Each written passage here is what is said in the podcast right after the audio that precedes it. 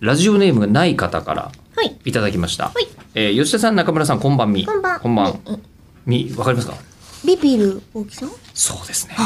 わざわざビビる大木さんの出店を明らかに して、こんばんみを言う2023年。合っててよかった。合ってるとは思います。合ってるのは間違いないですけど。えー好きな出店屋台ということですが、私はお祭りの屋台の焼きそばが好きです。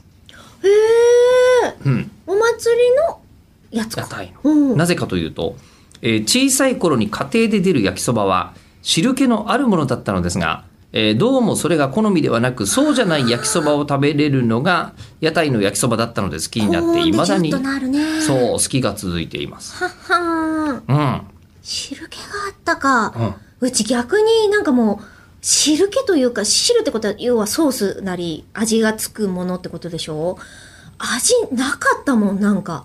薄くて。焼きそばにうちの。家庭の、うん。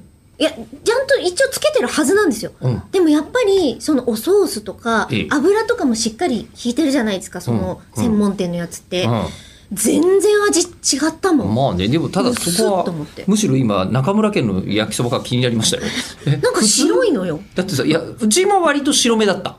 白目だったんですけど、うん白目なんだけど、味はうんちゃんとその、何、パだしっぽいッケージについてるじゃないあ、うん、粉末のやつ入れてください。そうそうそうそうそうなんかねあの通りにやったら味はつくじゃないいや、でもなんかうちついてなかったんですよあ。そうなの、うん。へえ。基本的にうち、だって、薄味でお出汁をちゃんと効かせてみたいな、そういうやつじゃなく、ただただ薄いから、全体的にまずいの。うん焼きそばはあんまりテンションが上がら焼なきそばい。とかおでんとか、ほうほうほうほうほうそういうのがね、比較的、あとカレーもなんか薄かった。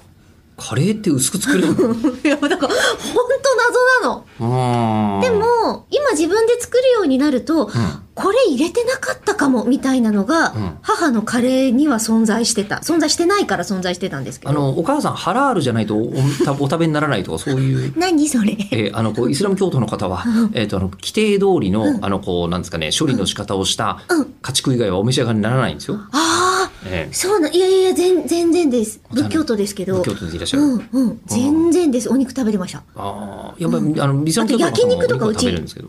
えー家族で食べたことないですもん。焼き、え、焼肉を。え、家族で。家族でもないです。外にも食べに行かないし、ん家でも焼肉っていうことやらなかったので、うん、うん、うん。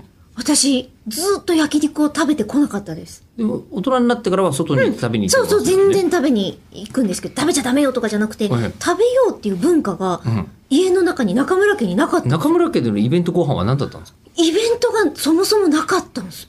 ああ、そっか。うん。あ、グラタンかも盛り上がる。